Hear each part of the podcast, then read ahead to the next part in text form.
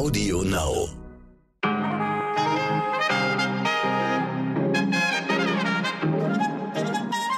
Einen ganz besonders schönen Tag wünsche ich Ihnen, verehrte HörerInnen. Mein Name ist Michel Abdullahi. Es ist Donnerstag, der 8. Juli und das ist für Sie heute wichtig.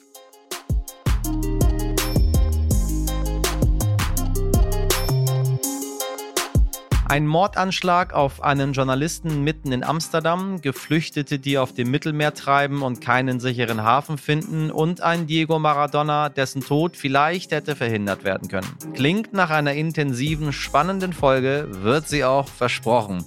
Und neben all der düsteren Realität geben wir Ihnen aber auch eine Prise Hoffnung und konstruktive Vorschläge mit auf den Weg.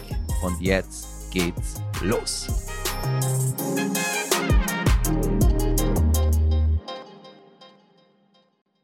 Das, was Dienstagabend in den Niederlanden passiert ist, klingt wie eine neue Staffel von Four Blocks oder ein Ausschnitt aus dem holländischen Pendant Mokro Mafia. Auf offener Straße wird in Amsterdam der bekannte Kriminalreporter Peter R. de Vries niedergeschossen. Dass so etwas passieren würde, sei nur eine Frage der Zeit gewesen, sagt Rob Sabelberg im Interview mit meinen KollegInnen von RTL. Er arbeitet als Korrespondent für die größte holländische Tageszeitung Der Telegraph in Berlin. Man kann sagen, das gehört zu dem Marengo-Komplex. Das ist ein Komplex, in dem ein Mafiakrieg seit vielen Jahren Amsterdam und ganz Holland überzieht. Äh, es gab auf die Redaktion meines Zeitungshauses einen Anschlag mit Explosiven, die durch die Fassade gefahren wurden. Ein Auto äh, in Brand sollte das ganze äh, Redaktionshaus von der größten Zeitung abfackeln. Anderes Magazin wurde mit einer Panzerabwehrrakete beschossen. Ein Anwalt wurde vor seinem Haus, vor seinen Kindern äh, liquidiert. Und äh, Ridwan Taji, das ist mutmaßlich der Auftraggeber. Ähm, mutmaßlich sage ich dabei, er ist selber in Haft, aber hat viele Möglichkeiten, um alle, die aussagen wollen in dem Prozess gegen ihn, äh, um äh, die etwas anzutun. Das hat er in der Vergangenheit gemacht und er hat zum Beispiel Peter R. de Vries, dem Opfer von, äh, von diesem Anschlag, stand auch auf seiner Todesliste. Das weiß man, das hat Peter R. de Vries auch selber gesagt. Und man muss noch dazu sagen, dass Peter R. de Vries äh, seit letztem Jahr quasi im Dienste des Kronzeugen getreten ist, um diesen Kronzeugen, der ja schwer geschützt wird, äh, weil er aussagen muss in dem äh, Mordprozess Marengo, also ein sehr großer Komplex mit vielen, vielen Toten in äh, Amsterdam und Umgebung. Ähm, ja, also es war, haben manche gesagt, eine Frage der Zeit, ehe noch etwas äh, passieren würde. Okay, halten wir also fest. Es gibt einen Mafia-Boss, dem aktuell der Prozess gemacht wird, der Schwerverbrecher Ridwan Tari mutmaßlich der Chef der international agierenden Marengo-Bande. Und weil der 64-jährige Journalist Peter R. de Vries den Kronzeugen in dem Prozess unterstützt, wurde er wohl zur Zielscheibe. Doch das ist nur eine von vielen spektakulären Recherchen des bekannten Investigativreporters. Er hat eine eigene Redaktion gehabt, er hat unfassbar viele Fälle im In- und im Ausland aufgeklärt, also äh, Mordfälle und Führungsfälle Verschwinden von Kindern und so. Er hat sie wirklich aufgeklärt, wo sonst die Presse und auch die Justiz nicht weitergekommen sind. Äh, er hat verschwundene Mädchen in den USA aufgespürt, den äh, Entführer auch des äh, Biermagnaten Heineken. Heineken wird ja auch in Deutschland gern getrunken. Also der Freddy Heineken wurde entführt gegen viel Lösegeld, kam da frei. Er hatte auch den Entführer in, ich glaube, in Paraguay äh, aufgespürt. Also wirklich ein äh, Journalist mit sehr vielen Verdiensten. Allerdings, er wollte keine, keinen Polizeischutz. Er meinte, das bringt nichts, weil er dann nicht wissen würde, woher die Drohung kommt, weil er oft klüger gewesen ist als die Polizei selbst, weil er anders an Sachen herangeht, er forscht anders äh, nach. Äh, er war nicht ängstlich. Äh, er meinte so, warum soll mir jetzt etwas passieren? Ich bin schon 40 Jahre im Geschäft. Ähm, er hat also den Polizeischutz wahrscheinlich abgelehnt und ist einfach durch die belebte Straße in Amsterdam gegangen, wo dann auch äh, vor den Augen vieler Zeugen auf den Terrassen äh, diesen Mordanschlag äh, stattfand. Das niederländische Königspaar, gerade auf Berlin-Besuch, zeigte sich schockiert. König Wilhelm Alexander sagte, Journalismus sei ein Eckstein unseres Rechtsstaates. Damit ist dies auch ein Anschlag auf unseren Rechtsstaat. Und auch international sorgen die Schüsse auf Peter Erde Vries für Entsetzen. Rob Sabelberg wundert die Brutalität dagegen kaum. Schließlich geht es den mutmaßlichen Drahtziehern des Anschlags um einen Millionen- oder sogar Milliardenmarkt. Da geht es um sehr, sehr viele Mordfälle in Amsterdam, wo viele Kriminelle, aber auch Anwälte und auch Zeugen, auch Familien und sogar Unschuldigen und Kindern umgebracht wurden. Das ist ein großer Markt. Also Holland ist quasi das, das äh, Einfallstor für die Drogen, die auch nach Deutschland äh, kommen. Die kommen über den Hafen von Rotterdam und Amsterdam, kommen die ins Land rein und werden dann weiter transportiert. Und wer diese Quelle quasi kontrolliert, der kontrolliert das ganze Geschäft. Und was schlecht ist fürs Geschäft, das muss weg. Also der Kronschütze ist schwer verstört. Er muss ja aussagen gegen diesen Superkriminellen, gegen den El Capone der, der, der Niederlande. Und Peter R. Vries hat gesagt, ich werde dir helfen als Vertrauensmann. Und so könnte er den Kronzeugen zur Seite stehen. Äh, das macht er seit einem, einem Jahr und äh, das ist ihm möglicherweise zum Verhängnis geworden. Die niederländische Polizei hat mittlerweile zwei Verdächtige auf der Autobahn 4 festgenommen. Zeugen hatten die Männer am Tatort mitten in Amsterdam weglaufen sehen. Heute werden die Tatverdächtigen dem Haftrichter vorgeführt. Meine Damen und Herren, und jetzt ein harter Schnitt. Gestern sendete das private Seenotrettungsschiff Ocean Viking mit 572 Geflüchteten an Bord, die aus dem Mittelmeer von Libyen gerettet wurden, via Social Media einen Hilferuf in die Welt. Franziska, die Leiterin des medizinischen Teams, sagte, Zurzeit ist die Situation sehr kompliziert, weil wir keinen, nicht genügend Platz haben, weil Leute nicht genügend schlafen können, weil es sehr heiß ist und weil die Wetterkonditionen sich äh, verschlimmern. Am Montag hatten wir Wellen, die über drei Meter hoch waren. Das heißt, dass Leute, die schon ähm, am Ende ihrer Geduld waren, am Ende ihrer, ihrer Gesundheitszustand, wurden von Tag zu Tag schlimmer. Sehr viele waren seekrank, sehr viele leiden unter Deshydratation und sind sehr schwach. Und das wird von Tag zu Tag schlimmer. Wir brauchen einen sicheren Hafen für so schnell wie möglich, damit diese Leute an einen sicheren Ort kommen können. Aber hey, was gibt es Schöneres als die Urlaubssaison? Riechen Sie auch schon den Duft von Sonnencreme auf der Haut? Einer meiner Lieblingsgerüche. So viele Erinnerungen. Ich sag nur Kreta. Und während sich Corona wieder schön in ganz Europa verteilt, fahren wir ans Mittelmeer, um uns zu erholen. Bisschen planschen, abends nett essen gehen, die südliche Gastfreundschaft genießen. Genau an dem Meer, an dem unsere Kinder ihre Sandburgen bauen, spülten die Wellen vor sechs Jahren den zweijährigen Alan Kurdi an den Strand. Was waren wir alle empört? Was wurde dazu aufgerufen, für Seenotretter zu spenden und dem Sterben ein Ende zu setzen? Vor einem Jahr brannte das Flüchtlingslager Moria und wieder empörten wir uns. So etwas dürfe nicht sein. Nicht vor den Toren Europas. Europa, das steht für Menschlichkeit, für Zusammenhalt. Millionen schauten Joko und Klaas bei ProSieben dabei zu, wie sie uns das Elend vor Augen führten. Danke, Jungs, dass ihr eure gewonnene Sendezeit für so etwas nutzt. Es ist so wichtig, darauf aufmerksam zu machen. Es macht einen wütend und traurig, dass so etwas die bittere Realität ist. Eines der Kommentare. Das Video wurde so oft geklickt, kommentiert und geteilt, Millionen Menschen haben es gesehen. Und jetzt sitzt ganz Deutschland am Mittelmeer, um sich von den Strapazen der Pandemie endlich auszuruhen und die vergangenen Monate einfach mal zu vergessen. Abschalten nennt man das. Bis heute starben alleine 2021 knapp 1000 Menschen bei ihrer Flucht über das Mittelmeer. Manchmal sind es 100 am Tag. Und Sie haben Franziska gehört. Gerade sind es allein auf diesem einen Boot schon wieder 572. Aber juckt es uns? Nein, wir müssen ja abschalten. Betroffen ja, aber einmal im Jahr ein Video dazu schauen, die Macher mit Preisen überhäufen und dann pauschal nach Alicante fahren, das reicht. Womit es aber wirklich reicht, ist unsere Empörung, meine Damen und Herren. Europa ist nicht solidarisch. Europa ist nicht menschlich.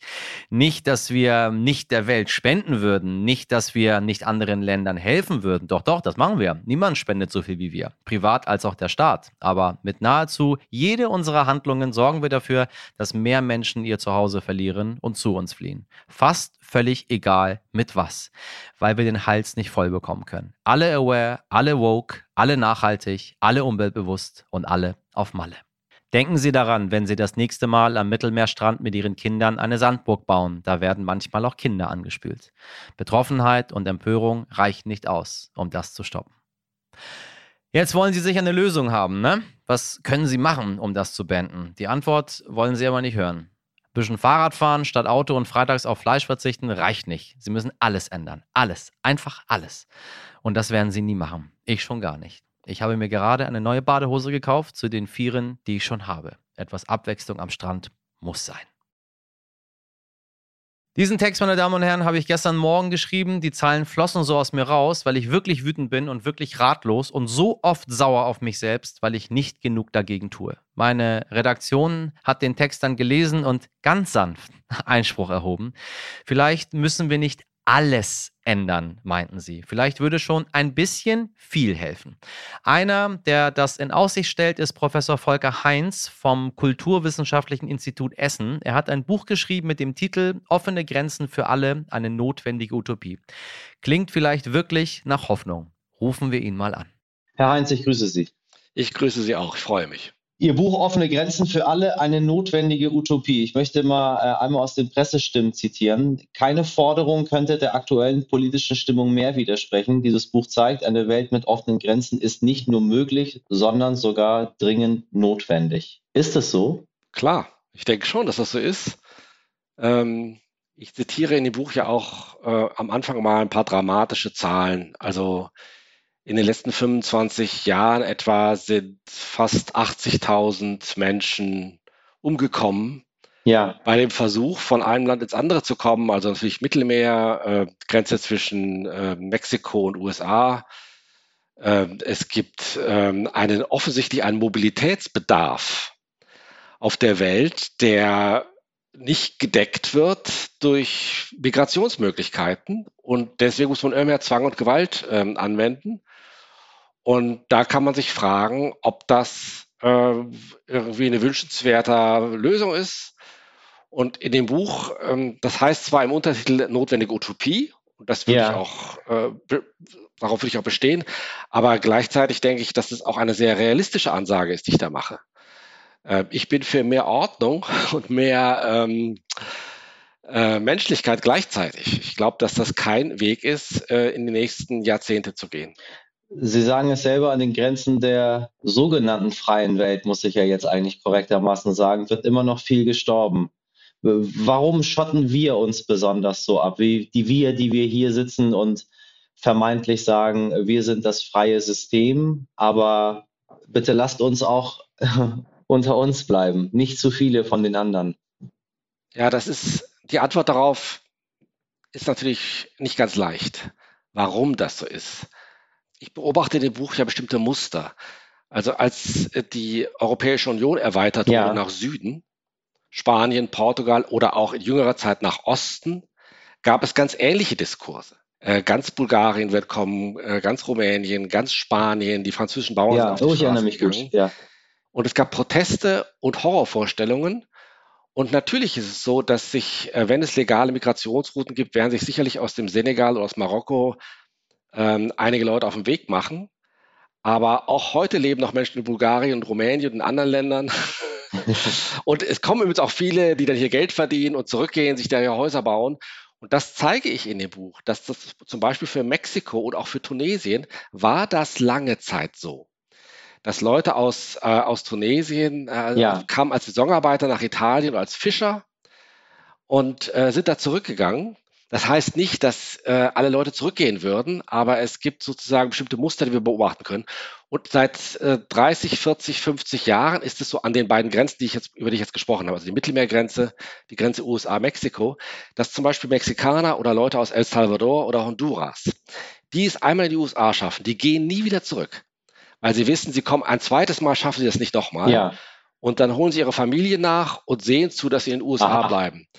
Das äh, paradoxe Ergebnis ist, äh, dass die mexikanischstämmige Bevölkerung in den USA immer weiter gewachsen ist. ist immer weiter gewachsen. Und früher sind die Leute noch mal hin und her gefahren. Ja. Und dasselbe kann man sagen für Senegalesen, Leute aus Mali und so weiter in Paris. Und ja, und wenn wir morgen die Grenzen dicht machen würden, zum Beispiel nach Bulgarien und Rumänien oder in solche Länder, hätten wir ähnliche Effekte. Jeder, der hier wäre, würde hier bleiben, die Menschen würde alles tun, um hier zu bleiben und die Familie nachholen.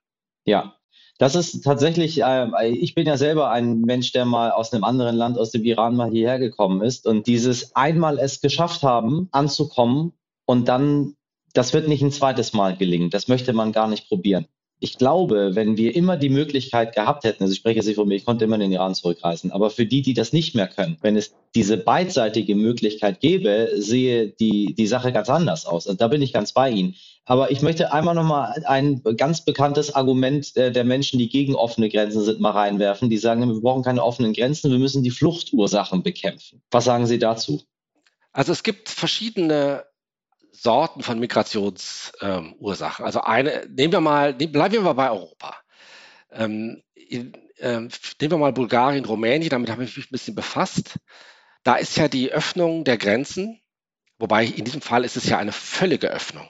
Ja. Jeder, auch aus den ärmsten Provinzen da im Süden Bulgariens oder im Osten Bulgariens, kann nonstop bis nach Kopenhagen oder Stockholm fahren und dort Arbeit suchen. Davon das ist ja gar nicht der Fall, von dem ich jetzt ausgehe, dass man das jetzt globalisiert unbedingt. Ne? Ähm, und äh, im Fall der Europäischen Union ist es ja so, dass die Öffnung der Grenzen, die Einbeziehung dieser Länder in die Europäische Union ist ja ein Teil der Antwort. Das Ziel ist ja, dass sich genau dadurch, dies durch, durch diese zirkuläre Migration, die Lebensverhältnisse langsam angleichen. Für Spanien und Portugal kann man das übrigens auch zeigen. Ähm, das kann man natürlich, würde ich jetzt nicht sagen, dass man das weltweit machen ja. kann. Also wenn wir jetzt zum Beispiel in Senegal nehmen oder Malawi oder Bolivien oder so etwas, äh, das wäre naiv. Dann gibt es natürlich bestimmte Migrationsursachen. Also die ganz wichtige ist natürlich die Kriege, die in letzter Zeit geführt wurden, in den letzten zehn Jahren. An die kommt Europa ja gar nicht ran, weil diese Kriege von anderen Mächten geführt wurden, mit mehr oder weniger Unterstützung aus Europa. Das heißt, es wird immer bestimmte Flucht- und Migrationsursachen äh, geben, an die wir als Europäer nicht herankommen. Das hat etwas zu tun mit der Schwäche Europas. So gesehen ist es, äh, gibt es eben ein großes Spektrum von Migrationsursachen. Einige, zu einigen äh, tragen wir bei. Also die ähm, Agrarpolitik in Afrika, dass wir in, ich habe neulich gelesen, in Burkina Faso findet man also Milchprodukte aus ja. bayerischen Molkereien, sodass dort richtig, niemand eine Molkerei aufmachen kann und die Leute dann irgendwann denken, auch wenn die Milch aus Bayern kommt, dann gehe ich doch da auch hin. Das Recht auf Auswanderung ist ja als Menschenrecht deklariert, das Recht auf Einwanderung aber nicht. Also mit anderen Worten, ihr, ihr könnt gehen, aber ihr kommt dann nirgendwo mehr rein. Wie passt das zusammen? Ja, das ist, also ich glaube, gedacht war das so ein bisschen so, ähm, du darfst dich scheiden lassen, aber das heißt noch nicht, dass du ein Recht hast auf eine ganz bestimmte andere Frau oder einen anderen Mann. Äh, so ist sowas ja gedacht, ne? Also dass man sozusagen rauskommen ist okay, ne? Aber das, das, das schafft dir, verschafft dir doch kein Recht. Ja. Nun ist es allerdings so, wenn, wenn ganze Weltregionen dicht machen, und dann heißt es, ähm, ja, kannst ja mal gucken, ob du aus ähm, irgendwie der Zentralafrikanischen Republik rauskommst und dann mal viel Glück, wie weit es schaffst. Das heißt, irgendwie hängen die beiden Rechte schon miteinander zusammen und in dem ähm, Buch äh, schildere ich auch Beispiele aus dem subsaharischen Afrika, also Niger zum Beispiel, wo es inzwischen so ist, dass man auch tatsächlich nicht mehr rauskommt. Jedenfalls nicht Richtung Norden. Das nennt man Externalisierung von Grenzen. Wenn man im Pickup unterwegs ist Richtung Libyen, hat man plötzlich ähm, das Militär vor der Nase und dann heißt es Menschenschmuggel. Ne? Und sozusagen die Grenzen werden externalisiert. Ähnliche Beispiele hat man in ähm, Amerika. Mexiko gilt ja inzwischen als der Wartesaal der Vereinigten Staaten, weil es immer mehr gestrandete Migranten sind, die dort eben aufgehalten werden. Ähm, ein Thema, äh, was ich jetzt nochmal, wir haben jetzt viel über, über Bulgarien, über Mexiko und über äh, Länder in Zentralafrika gesprochen. Aber äh, das, was Sie sagen, betrifft uns ja auch direkt hier vor unserer eigenen Haus. Darf ich Sie einmal zitieren? Sie sagen, stroffe Abgrenzungen nach außen pflanzen sich im Inneren der Gesellschaft und in den Köpfen fort. Also sprich, eine Politik der offenen Grenzen genau. würde Rassismus nicht schüren, sondern bekämpfen. Und dann sind wir wieder vor unserer eigenen Tür hier bei uns. Was bedeutet es denn, wenn wir die offenen Grenzen haben, auch für, für uns selber in unseren Köpfen, in unserer eigenen Politik? Also vielleicht zwei Sachen. Erstmal, ich bin eigentlich für offenere Grenzen, also dass mehr Menschen nach bestimmten Kriterien äh, ihren Lebensmittelpunkt verlagern können. Das klingt nur nicht so gut, so ein Komparativ als Buchtitel. Ne? Also die Utopie ist eben offene Grenzen, aber ich bin schon dafür, dass das kontrolliert und allmählich verläuft. Ne? Selbstverständlich. Also durchaus realpolitisch. Äh, was Sie gesagt haben, ist, ähm, ist ganz wichtig. Viele Leute mögen ja denken, ja, der Autor und seine Leserinnen, die sind irgendwie altruistisch und menschenfreundlich.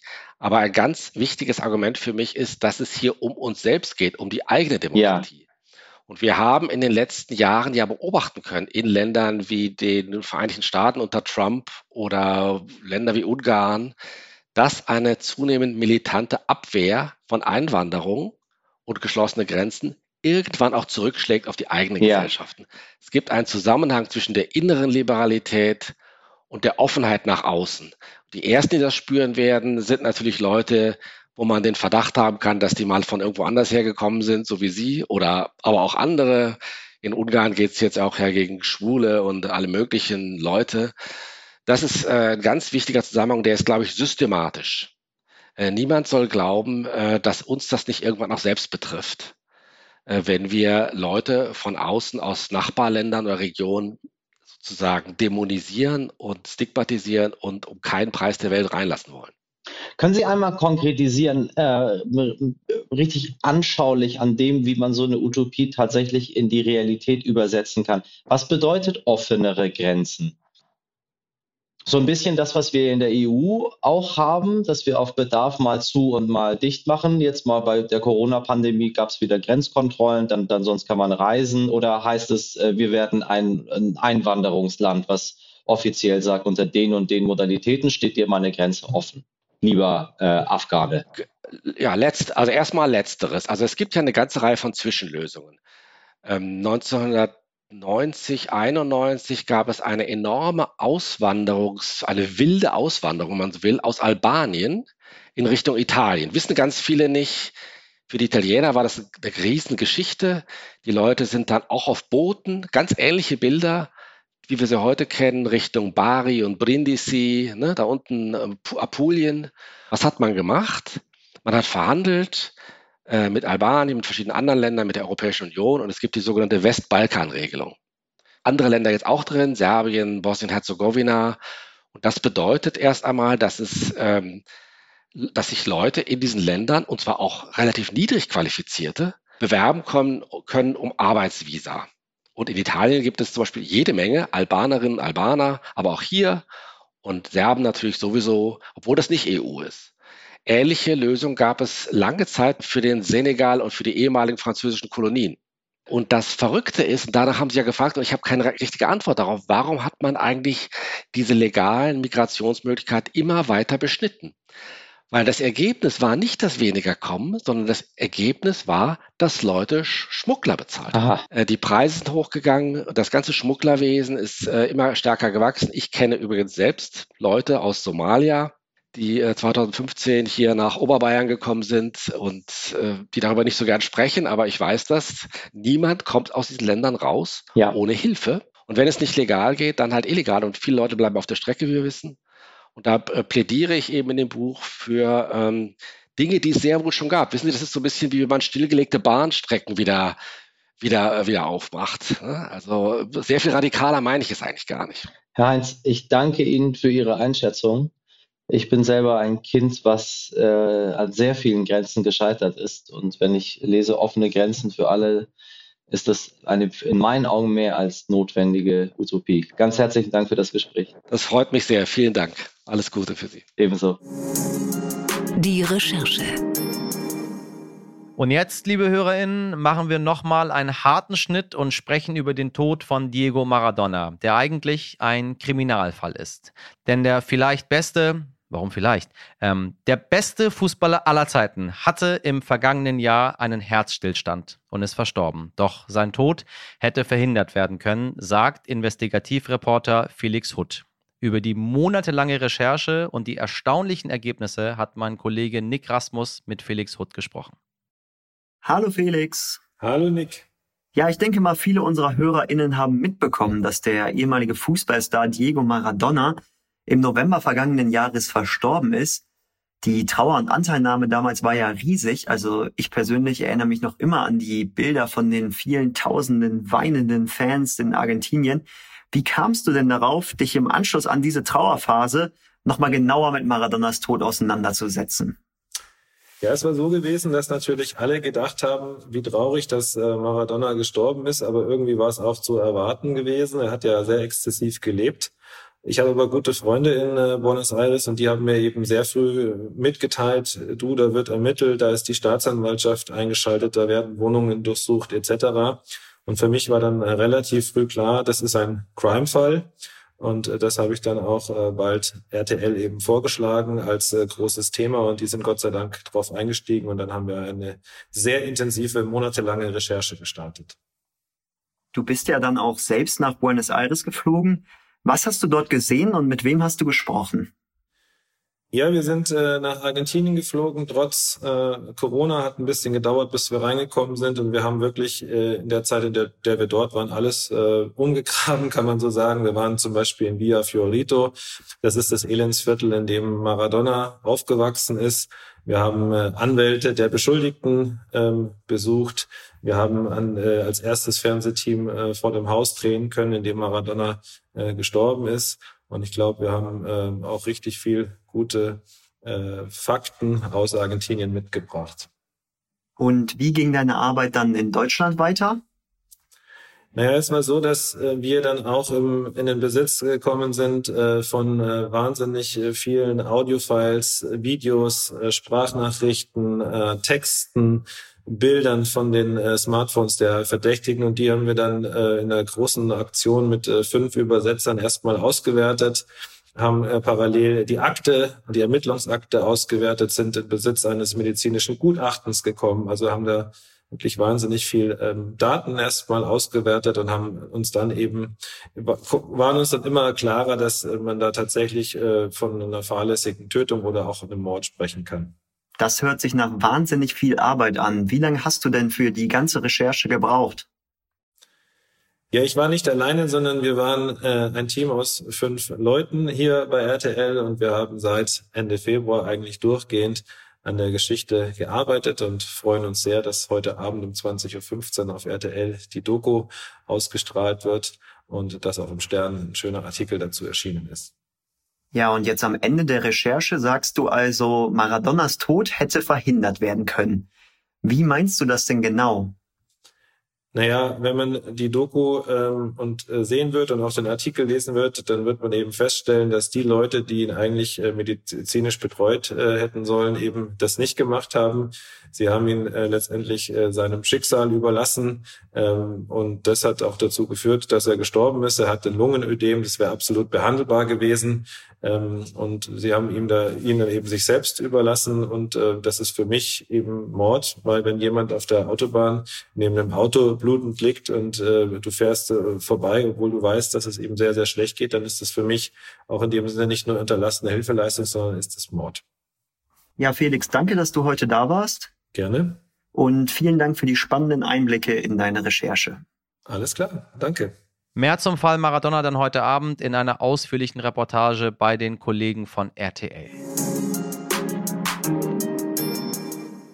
Das waren drei, wie ich finde, wichtige Themen. Die Realität ist eben nicht immer so bunt und lustig. Morgen wird alles besser. Hoffentlich. So. Und nun gehen Sie raus in die Welt und atmen Sie tief durch und versuchen Sie diese Welt ein kleines bisschen besser zu machen. Ich verabschiede mich von Ihnen für heute. Wenn Sie Vorschläge, Lob oder Kritik haben, schreiben Sie mir gerne eine Mail an heutewichtig.stern.de. In der Redaktion für diese Folge Sabrina Andorfer, Dimitri Blinski, Nick Rasmus, Martin Schlack und Lena Steg. Morgen ab 5 Uhr bin ich wieder für Sie da bei Audio Now und überall, wo es Podcasts gibt. Und jetzt starten Sie gut in den Tag und machen Sie was draus. Bis morgen, Ihr Michel Abdullahi.